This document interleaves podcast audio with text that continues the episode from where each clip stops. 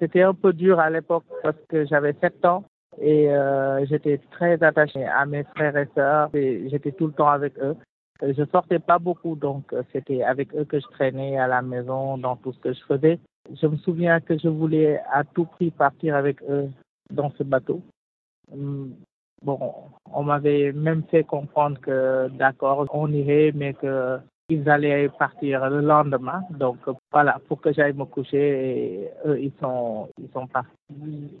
Donc le lendemain, je me suis levée et j'ai vu la consternation tout autour de moi. Euh, j'ai vu l'ambiance tout autour à Ziguinchor. On nous a amenés dans une maison voisine. Et voilà, en entendant les gens parler, on a compris ce qui s'était passé. Vous, vous devriez rentrer à Dakar euh, par la route, n'est-ce pas?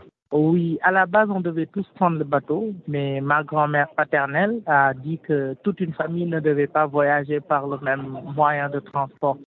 Samsidine, est-ce que vous pouvez nous dire un peu comment tout cela vous affecte personnellement, votre famille? Je sais que votre père est très actif également au sein de l'association des victimes. 20 ans après, comment est-ce que vous vivez tout cela?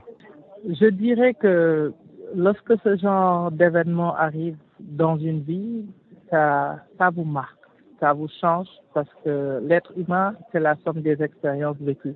Donc euh, aujourd'hui, lorsqu'on vit un tel drame, c'est normal. Avant et après, on n'est plus, on n'est plus la même personne. Personnellement, je n'échappe pas à cette règle. Donc, il y a eu l'avant Diola, il y a eu l'après, il y a eu un gros vide qui s'est formé, il y a eu d'énormes changements qui ont été induits par cette tragédie. Donc, euh, pour toute la suite, pour toutes les autres actions futures, euh, le Diola a, a eu une influence.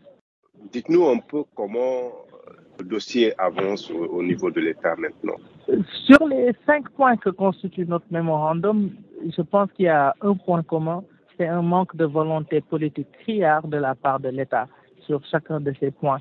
Parce que 20 ans après, on ne peut pas comprendre qu'aucun ne soit totalement résolu. Les deux sur lesquels il y a eu euh, des actions, c'est celui du mémorial euh, et celui euh, de la prise en charge des orphelins bien que nous déplorons grandement la manière dont ça a été fait. Je rappelle que la prise en charge a commencé dix ans après le drame et qu'une minorité des orphelins seulement a été concernée.